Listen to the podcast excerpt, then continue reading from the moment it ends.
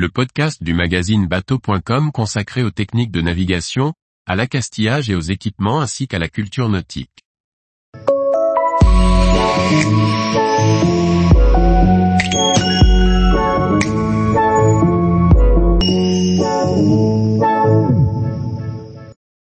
Écogeste 6 septième. Je pratique un ancrage respectueux des fonds marins. Par François-Xavier Ricardou.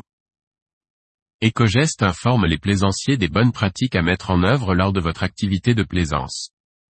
La volonté de cette campagne est de faire prendre conscience aux plaisanciers à travers cette vidéo d'information.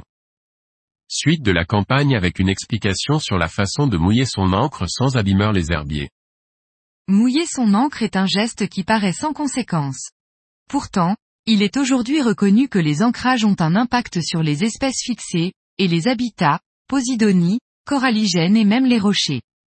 L'herbier de Posidonie subit des perturbations multiples qui ont engendré sa régression sur une bonne partie du littoral. La Posidonie est protégée depuis 1988 au niveau français ainsi qu'au niveau européen, habitat d'intérêt communautaire prioritaire. Il est primordial de participer à sa préservation.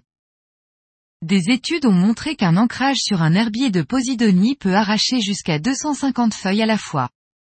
Son impact va au-delà de celui de l'encre, car la chaîne racle le fond dans le périmètre d'évitement. Choisir de préférence une zone de sable pour le mouillage.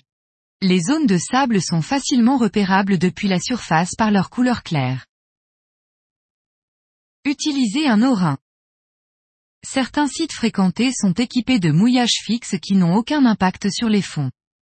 Actuellement, en Provence-Alpes-Côte d'Azur, on trouve les ZMEL astérisques suivantes. Au Parc national de Porquerolles. En baie d'Aguet, Saint-Raphaël. À Cavalère-sur-Mer et au Rayol Canadel. À Cannes. Ce type d'encre ou des systèmes de stabilisation pour les ancrages dans le sable se développent sur le marché. Quel que soit le type d'encre, privilégiez les fonds sableux. Tous les jours, retrouvez l'actualité nautique sur le site bateau.com. Et n'oubliez pas de laisser 5 étoiles sur votre logiciel de podcast.